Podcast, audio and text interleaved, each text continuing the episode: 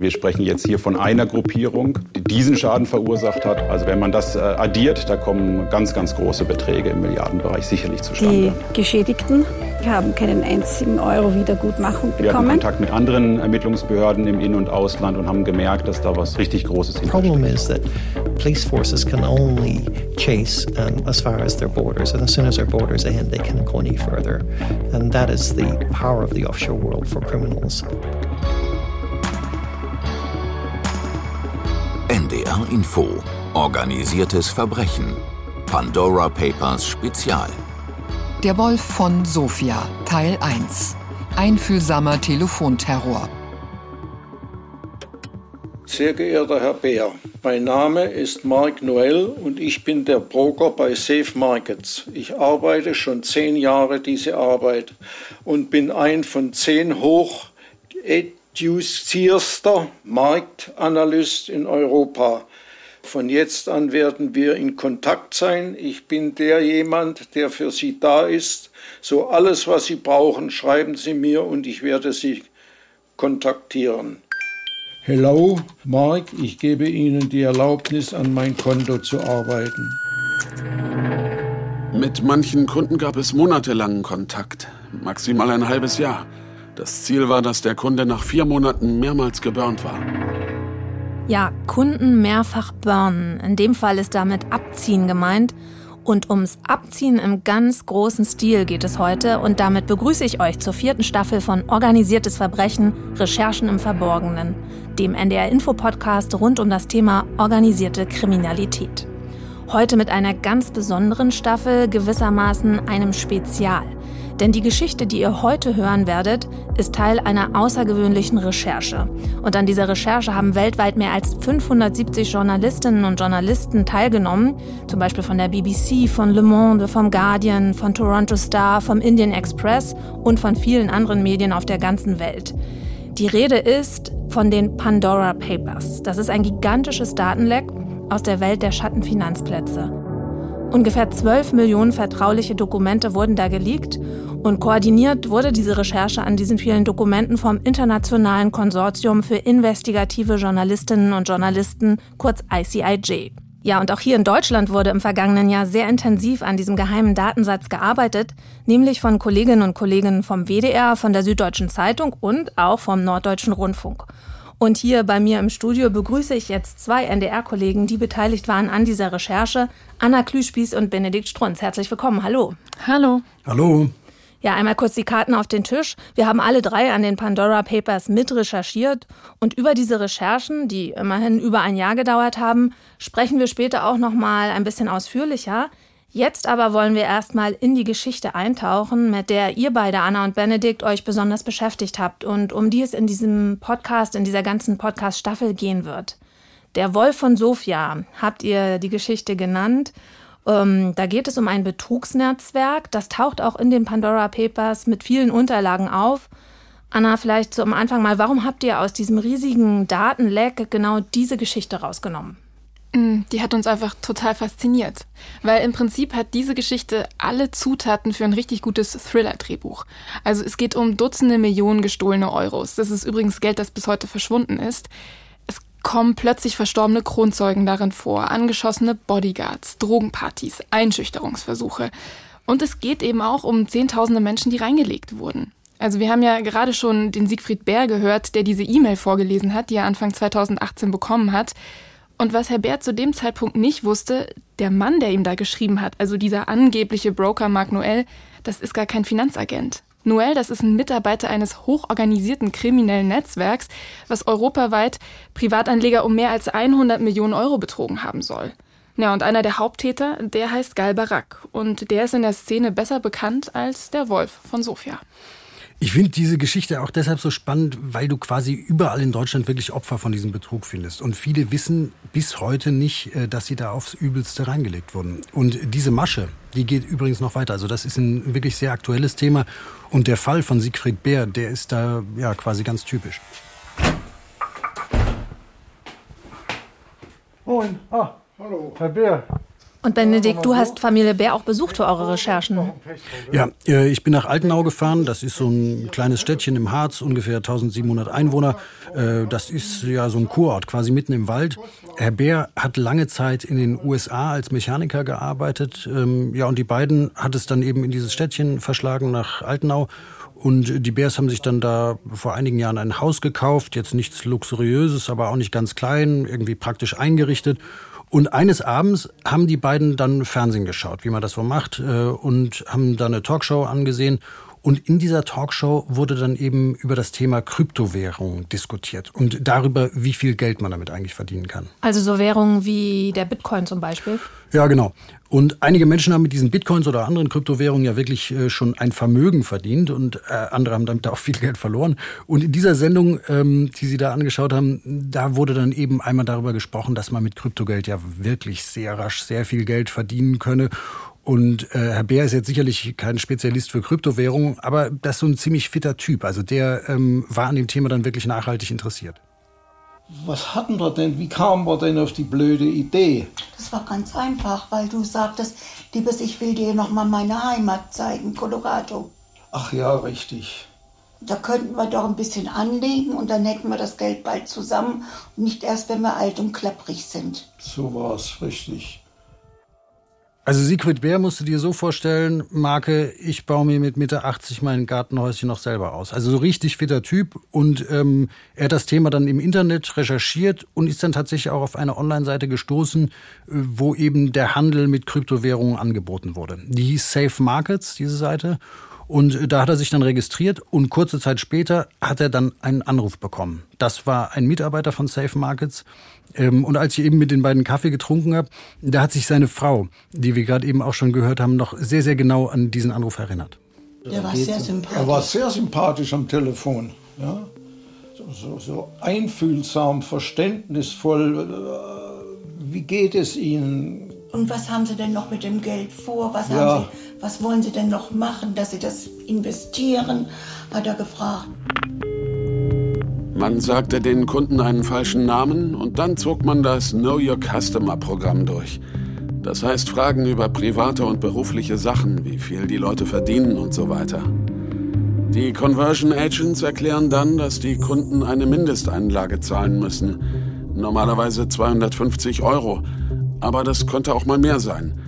Dann erklären sie den Kunden, dass sie über eine automatisierte Handelssoftware investieren und auch einen Account Manager bekommen. Also den Mann, den wir da gerade gehört haben, das ist jemand, der hat ausgepackt bei der Polizei.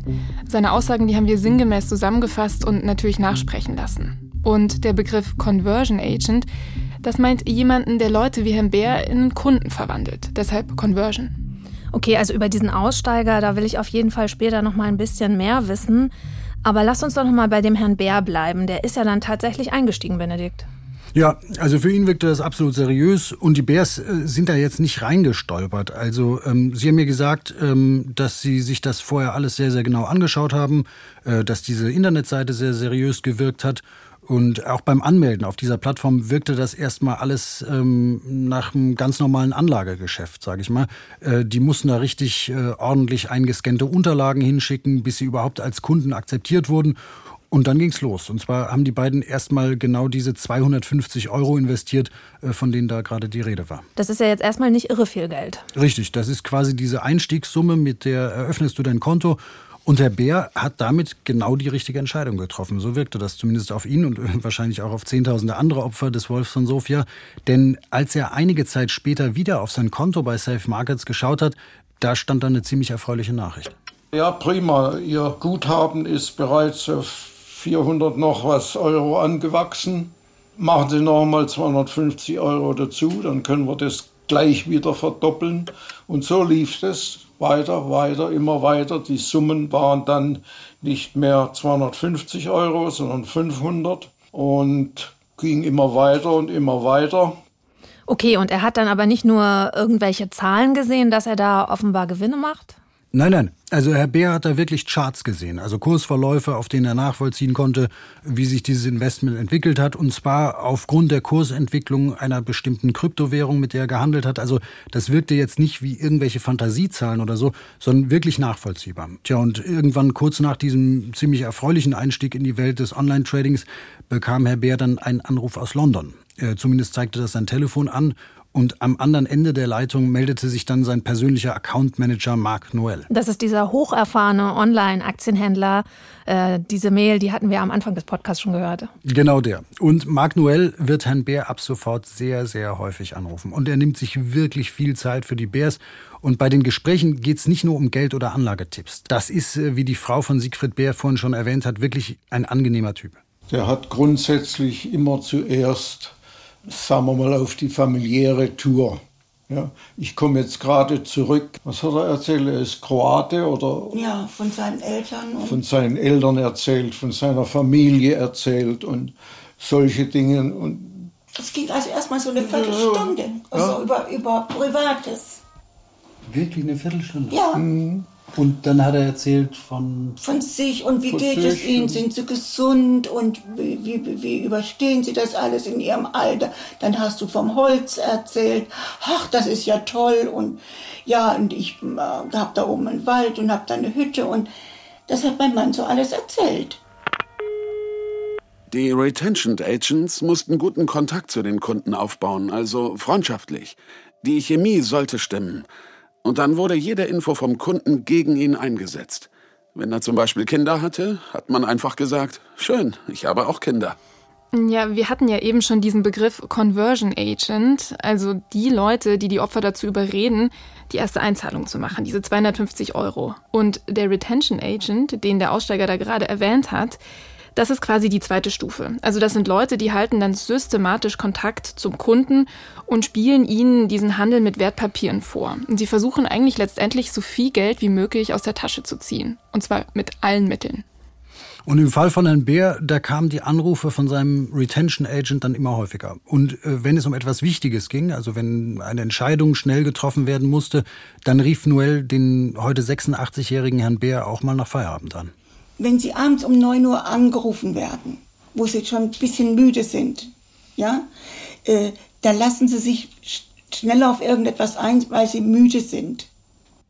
Aber Benedikt, jetzt mal, ohne da jetzt urteilen zu wollen, ähm, wie wirkten die beiden auf dich? Vielleicht auch ein bisschen naiv und vor allen Dingen wurden die nicht irgendwann misstrauisch? Ja, ich finde es so schwierig, weil wir kennen ja jetzt wirklich tausende Seiten Ermittlungsakten. Ähm, wir wissen aus den Pandora Papers noch viel, viel mehr über äh, einen der Hintermänner, eben diesen Wolf von Sofia. Und wir haben ja auch in Bulgarien recherchiert und so weiter. Also wir haben das wirklich einmal ziemlich intensiv angeschaut. Und klar kannst du dann nach so einer Recherche leicht sagen, ah, voll naiv, hätte ich nicht gemacht. Aber in unserem Gespräch, da kamen mir die beiden eigentlich überhaupt nicht naiv vor. Ich meine, Herr Bär hatte in den USA eine eigene Firma, einen Autoreparaturbetrieb, den er selbst aufgebaut hat. Äh, hier in Deutschland hat er eine Abteilung in einem Automobilkonzern geleitet. Also das ist ganz bestimmt kein Zockertyp oder sowas, eher im Gegenteil. Und um deine Frage zu beantworten, ja, irgendwann wurden die Bärs tatsächlich misstrauisch. Weil sie immer wieder noch mehr rausgequetscht haben, mehr Geld und äh, nichts wieder zurückgekommen ist. Sie haben immer gleich, wenn sie ihn hatten, äh, gleich wieder um neues Geld gebeten. Aber wir, sie kriegen natürlich, wenn sie sagen, das möchten sie nicht, kriegen sie sofort ihr Geld zurück. Aber wir haben jetzt groß angelegt und, und, und. Also die haben ein, ein, ein Überredungskunst gehabt. Das war Wahnsinn. Und haben die Sie erst das dann irgendwann mal versucht, das Geld abzuheben? Und wie viel hatten Sie überhaupt investiert dann mittlerweile? Das waren dann irgendwann etwa 10.000 Euro und sie haben dann tatsächlich auch versucht, ähm, einfach mal probehalber einen Teil dieses Geldes wieder abzuheben. Nicht viel, ein paar tausend Euro wollten sie haben wegen einer anstehenden Zahnreparatur. Und dann wurde ihnen eben gesagt, ah, das geht gerade nicht. Einfach weil das Geld investiert ist. Aber wenn sie noch ein bisschen Geld nachschießen, dann äh, können wir noch viel, viel größere Gewinne realisieren. Also das war immer quasi das Leitmotiv. Wenn du jetzt noch ein bisschen was reinsteckst, dann wird's richtig gut. Bloß jetzt kein Geld abziehen. Aber äh, dieses Spiel wollte Herr Bär dann irgendwann nicht mehr mitmachen. Sein Geld war inzwischen auf äh, immerhin 43.000 Euro angewachsen, so stand das in diesen Charts. Und die wollte er dann auch ausgezahlt bekommen. Und dann habe ich nochmal den Mark Noel angerufen. Der war dann nicht mehr zu sprechen kriegte ich eine junge Dame, sagt sie, ja, geht in Ordnung, wir bereiten das alles vor. Und dann dauerte es ein paar Tage und dann kam die Nachricht, äh, die, die Firma, sagen wir mal so, ist geschlossen, existiert nicht mehr. The person you've called is temporarily not available.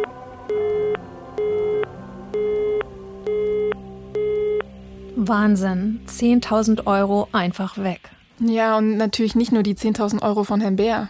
Wir haben das hier eigentlich Anfang 2019 gemerkt, dass wir da ein Kriminalitätsphänomen haben, dem wir uns verstärkt widmen sollten. Das ist Nino Goldbeck, der leitet bei der Staatsanwaltschaft Bamberg die Abteilung für Cyberkriminalität. Die Anzeigen haben immer mehr zugenommen. Wir hatten Kontakt mit anderen Ermittlungsbehörden im In- und Ausland und haben gemerkt, dass da was richtig Großes hintersteckt.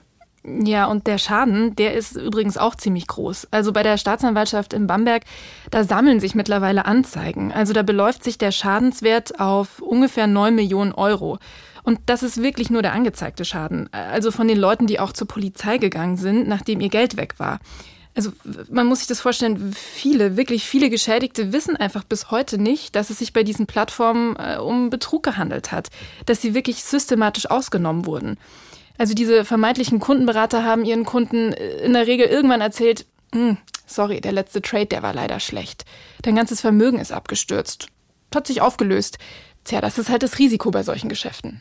Und entsprechend hebt sich natürlich äh, dieser Schaden. Also man kann da generell sicherlich davon ausgehen, dass der Schaden dieser Gruppierung von diesen vier, fünf Plattformen bei über 100 Millionen Euro liegt. Manche Ermittler gehen sogar von deutlich mehr Geld aus. Wow, aber dabei ging es nicht nur um diese Website Safe Markets. Nee, es geht nicht nur um Safe Markets, aber noch um ein paar andere Online-Trading-Seiten, die allesamt zu einer Person führen, zu Galbarak, diesem Wolf von Sofia. Aber das Netzwerk um Galbarak, das auch Herrn Bär betrogen hat, das ist wiederum nur ein Netzwerk unter vielen. Wir müssen uns vergegenwärtigen, wir sprechen jetzt hier von einer Gruppierung, die diesen Schaden verursacht hat, aber wir wissen natürlich, dass es viele weitere Gruppierungen gibt, vermutlich auch noch größere Gruppierungen, äh, die mit weitgehend identischer Vorgehensweise auch gravierende Schäden verursachen. Also wenn man das äh, addiert, summiert, da kommen ganz, ganz große Beträge im Milliardenbereich sicherlich zustande. Also organisierte Kriminalität par excellence. Aber hallo. Und äh, zumindest einige Staatsanwaltschaften, zum Beispiel in Bamberg oder in Köln oder auch im Ausland, die sind mittlerweile wirklich Experten in der Aufarbeitung äh, dieser Fälle. Aber wirklich helfen äh, können sie den Opfern in der Regel nur sehr bedingt. Das ist unser Eindruck. Und der finanzielle Schaden, äh, das ist wirklich nur ein Teil des Problems. Ich vertrete den Schweizer Pensionisten. Der ist 75 Jahre alt, hat sein gesamtes Vermögen über 250.000 verloren. Das ist Elfriede Sixt, äh, eine selbstständige Beraterin und Wirtschaftsprüferin, die in Wien lebt. Ja, das hört man. Ja, und Frau Sixt vertritt einige hundert Opfer von diesen Online-Betrügern und sie versucht ihnen eben dabei zu helfen, wieder an ihr Geld zu kommen. Und der Schweizer Professor, den sie da eben erwähnt hat, der ist eben ja wirklich zu einem ganz schlimmen Zeitpunkt in diese Sache reingeschlittert. Äh, da war nämlich gerade seine Frau gestorben. Und er fühlte sich eben entsprechend einsam, kann man sich vorstellen.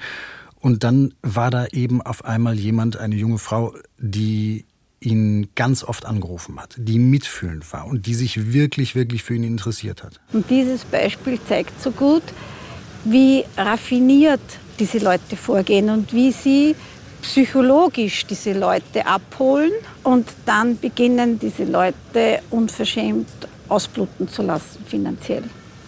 Und es war dann so, dass er eben immer wieder versucht hat, mit dieser Dame, die ihn betreut hat, die ihm sogar Urlaubsfotos übermittelt hat. Also er hatte das Gefühl, er hat da jetzt eine persönliche Beziehung aufgebaut. Und dieser tägliche oder zweitägliche Anruf hat ihm richtig gefehlt. Und heute vertraut dieser Mann wirklich niemandem mehr. Und er ist damit auch kein Einzelfall.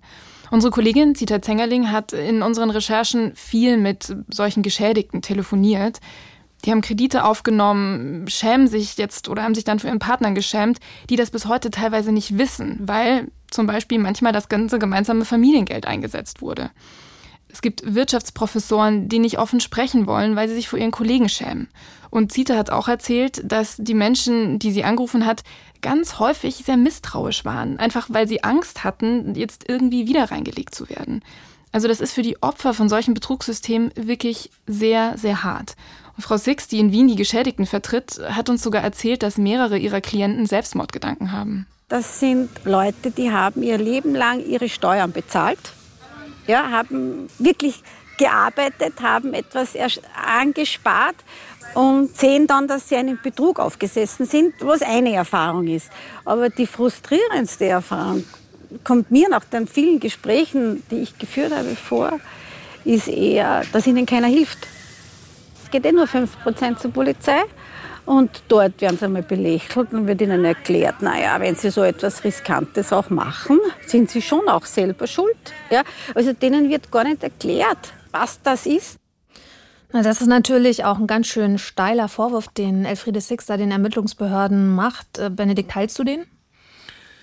Ja, das ist schon ziemlich pauschal. Und es gibt in Deutschland äh, mindestens drei Staatsanwaltschaften, bei denen gibt es eine Spezialisierung und da laufen auch wirklich viele, viele Verfahren. Aber wenn du jetzt bei irgendeiner Polizeidienststelle ankommst und da irgendwas von binären Optionen, Kryptowährungen, Forex-Trading, Betrug erzählst, dann hast du wahrscheinlich äh, schon ziemlich große Chancen, dass erst einmal wenig passiert. Hm, aber wenn wir jetzt nochmal bei unserer Geschichte bleiben, bei Siegfried Bär, hat der dann Anzeige erstattet? Ja, das hat er bei seinem Dorfsheriff, wie er sagt. Äh, die kennen sich irgendwie schon lange und äh, der Polizeibeamte hat sehr, sehr gut reagiert. Der hat Herrn Bär dann gesagt, hör mal zu, das sieht für mich glasklar nach Betrug aus, du solltest da auch wirklich auf jeden Fall Anzeige erstatten. Das hat Herr Bär dann auch gemacht, aber einige Monate später bekam er dann folgenden Brief von der Staatsanwaltschaft. Ermittlungsverfahren gegen Mark Noel, Tatvorwurf Betrug, Tatzeit 11.04.2018 bis 10.05.2019. Sehr geehrter Herr Bär, das Verfahren ist eingestellt worden, da es nicht möglich ist, einen Täter zu ermitteln. Bei den oben genannten Beschuldigten handelt es sich lediglich um die angeblichen Personalien, unter denen der bzw. die Täter als Anspruch angebliche Ansprechpartner der Firma Safe Markets gehandelt haben. Das Problem für die Ermittler ist einfach, du kommst an diese Leute, die Leute, die Herrn Bär und hunderttausend andere Opfer sowas antun, du kommst da einfach extrem schlecht ran. Weil der Name Magnuel, der ist falsch. Die Telefonnummern, von denen angeblich von London aus angerufen wurde, die sind auch falsch. Okay, aber damit sind wir natürlich jetzt für mich eindeutig bei der Frage, wie funktionieren diese Betrugsnetzwerke? Wer steckt dahinter? Wir haben da ja schon immer mal einen Namen gehört. Und äh, ja, vor allen Dingen auch, wo bleibt eigentlich das ganze Geld ab, das die Betrüger Jahr für Jahr ihren Opfern in ganz Europa und eben auch in Deutschland aus der Tasche ziehen und stehlen? Äh, ja, das ist vielleicht jetzt ein ganz guter Zeitpunkt, einmal auf die Pandora Papers einzugehen. Diesen riesigen Datensatz, den wir bereits ja am Anfang erwähnt haben. Und bevor wir euch weiter auf dieser Suche nach dem Wolf von Sofia begleiten, würde ich eben gerne über die Pandora Papers einmal sprechen. Denn diese beiden Themen hängen natürlich auch ganz eng miteinander zusammen. Die Pandora Papers sind ein Leak, das zwölf Millionen vertrauliche Dokumente umfasst. Benedikt, du hast ja schon an vielen solcher Leaks gearbeitet. Ja, und das dauert immer wahnsinnig lange, ist total aufreibend und voll nervig, weil du quasi mit niemandem darüber sprechen kannst. Und auf der anderen Seite, es macht irre viel Spaß. Du hast mit wahnsinnig tollen Kolleginnen und Kollegen auf der ganzen Welt zu tun. Und ich meine, äh, in dem Fall ging die Recherche alles in allem etwa zwölf Monate und das ist dann echt auch immer viel Strafarbeit, weil du erst einmal wahnsinnig viel mit äh, Excel-Listen rummachst. Ich meine, zwölf Millionen Dateien, viel Spaß beim Durchsuchen. Aber gleichzeitig ist es halt wahnsinnig aufregend. Äh, du kennst die Daten ja. Die stammen eben von mehr als einem Dutzend Offshore-Providern, also von Firmen und Anwaltskanzleien aus Steueroasen, von den Seychellen, Marshall Islands, sowas. Und diese Firmen bieten ihren Kunden vor allem eine Dienstleistung an, so muss man sich das vorstellen. Und äh, diese Dienstleistung heißt, wir verstecken eure Yachten, euer Geld, eure Immobilien, eure geheimen Firmen, was weiß ich. Und wir machen das so gut, dass niemand im Zweifelsfall auch nicht die Polizei mitbekommt, wer bei uns was versteckt hat. Und bei diesen Kunden handelt es sich dann häufig auch mal um normale Leute, aber eben auch um Superreiche, um Politiker, um Firmenchefs und um organisierte Kriminelle. Also das sind Daten, die auf gar keinen Fall irgendwie öffentlich werden sollen. Naja, und genau diese Daten liegen dir dann vor und du kannst suchen. Hm. Daten und Dateien, das klingt ja immer so ein bisschen abstrakt, aber das sind Verträge, Gründungsurkunden von Briefkastenfirmen, Rechnungen, E-Mails, Präsentationen, alles Mögliche. Genau, ja. Und in den Pandora Papers, da haben wir halt wirklich seit Beginn der Recherche von Anfang an ein Treffer nach dem anderen gefunden. Also was dieses Leak wahrscheinlich am meisten charakterisiert, finde ich und viele unserer Kolleginnen und Kollegen, da sind unglaublich viele Politiker drin. Hm. Nun muss man aber auch sagen, Benedikt, nicht alles, was in diesen Daten drin ist, was man daran findet, das ist illegal oder kriminell. Viele dieser Aktionen, die bewegen sich irgendwie in so einem Graubereich, also Steuervermeidung, Politiker und Promis verstecken ihr Geld vor wem oder vor was auch immer. Aber man findet eben auch Beweise, dass die Offshore-Strukturen und Firmen von Kriminellen genutzt werden. Ja, und ich finde, es ist ein wahnsinnig wichtiger Punkt, wenn wir über Schattenfinanzplätze reden. Äh, dann sprechen wir eben nicht nur über Steuervermeidung oder Hinterziehung, sondern dann geht es eben ganz, ganz häufig auch um die wirklich harten Sachen. Also eben um organisierte Kriminalität, unterste Schublade sozusagen. Also Drogenhandel, Waffenhandel, Terrorfinanzierung, Kinderpornografie und man muss einmal dazu sagen, auch der Betrug an Herrn Bär wäre ohne die Industrie der Schattenfinanzplätze, ohne Briefkastenfirmen so nicht möglich gewesen. Dann lasst uns mal reinsehen in die Pandora Papers ähm, und was wir da so finden rund um Gal Barak, der ja, so viel wussten wir auch schon vorher, eine der Schlüsselfiguren in diesem Riesenbetrug ist. Und Anna, du und andere Kollegen, ihr habt die Daten durchforstet. Jetzt gebe ich hier mal irgendwie einen Namen ein. Äh, Barak, ja, alles auf Barak machen geht es auch. So, und spuckt er halt alles aus. So, Anne, ich zeig dir uns den hier an, den Galbarak. Ja, also wen ihr da hört, das ist Nils, unser Kollege Nils Naber. Wir haben ja äh, hier in einem Team zusammen beim NDR die Daten durchforstet und mit Nils zusammen, da haben wir einfach versucht, uns ein bisschen besser in diesem Firmengeflecht zu orientieren. Ja, also, dass er hinter diesem Betrug steht, hinter diesen gefakten Online-Handelsplätzen. Und wir haben das mit so einer speziellen Software gemacht. Man sieht äh, blaue Punkte, man sieht grüne Punkte, sieht aus wie ein Spinnennetz, wo von verschiedenen Punkten ausgehend Linien zu anderen Punkten eben dargestellt sind. Und diese Linien beschreiben eben, ist die Person jetzt ein Eigentümer von der Firma oder ist sie ein Direktor von der Firma oder besitzt die andere Firma wieder die andere Firma. Also Nils ist da richtig tief eingestiegen. Er hat sich da rumgeschlagen mit Personennamen und Firmennamen, die dann immer weiterführen. Und die Grafik, die dann da am Ende dabei herausgekommen ist, die sieht einfach wirklich aus wie ein riesiges Spinnnetz. Man erkennt jetzt einfach, dass es ganz viele Firmen sind. Viele Firmen aus meiner Sicht deuten darauf hin, dass man hier ganz viele Geschäfte gemacht hat und dass man das alles kompliziert aufgebaut hat, um äh, die Nachvollziehbarkeit aus naheliegenden Gründen zu verschleiern also Geldfische zu verschleiern, Eigentumsstrukturen zu verschleiern, Verantwortlichkeiten zu verschleiern.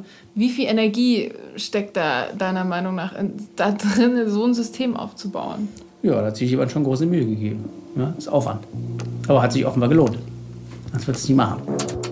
Also vielleicht nochmal zu diesem Stichwort, es hat sich gelohnt. Du hast in Europa durch diese Online-Trading-Betrugsplattformen einen wirklich irre großen Schaden. Der wird inzwischen auf mehrere Milliarden Euro im Jahr geschätzt. Aber da muss ich natürlich gleich nochmal an Siegfried Bär denken, von dem wir heute gehört haben. Bestehen denn da überhaupt noch Chancen, dass der sein Geld jemals wieder sieht? Also diese Anzeige, das haben wir ja gehört, gegen den Broker, die ist ins Leere gelaufen. Ja, ich will ja jetzt nicht zu viel vorwegnehmen, aber die Chancen stehen eher schlecht. Äh, für uns natürlich auch eine Motivation, da weiter zu graben und deswegen sind wir auch unter anderem nach Sofia gefahren, denn das ist quasi ein Hauptspielplatz dieses Betrugs und wir wollten uns da quasi live vor Ort in Bulgarien einmal ein Bild machen, wie diese ganze Betrugsmaschinerie funktioniert hat. Übrigens Nachtclubs, Gogo-Girls und Luxushotels inklusive. Die ganze Zeit lief laut Musik. Viele Drinks, viele Drogen, manchmal auch Prostituierte. So ungefähr 300 junge Leute auf engem Raum. Ja, und mit dem, was ihr in Bulgarien rausfinden konntet und mit der Frage, wie funktioniert so ein Betrug eigentlich, der ja quasi industriell organisiert ist, Zehntausende Opfer, wie funktioniert das Ganze in der Praxis? Damit beschäftigen wir uns in der nächsten Folge von Organisiertes Verbrechen, Recherchen im Verborgenen. Danke erstmal bis hierhin Anna Klüspieß und Benedikt Strunz. Ich bin Lena Görtler. Tschüss und bis zum nächsten Mal. Tschüss. Tschüss.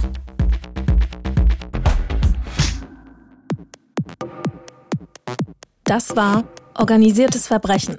Pandora Papers Spezial. Ein Podcast von NDR Info.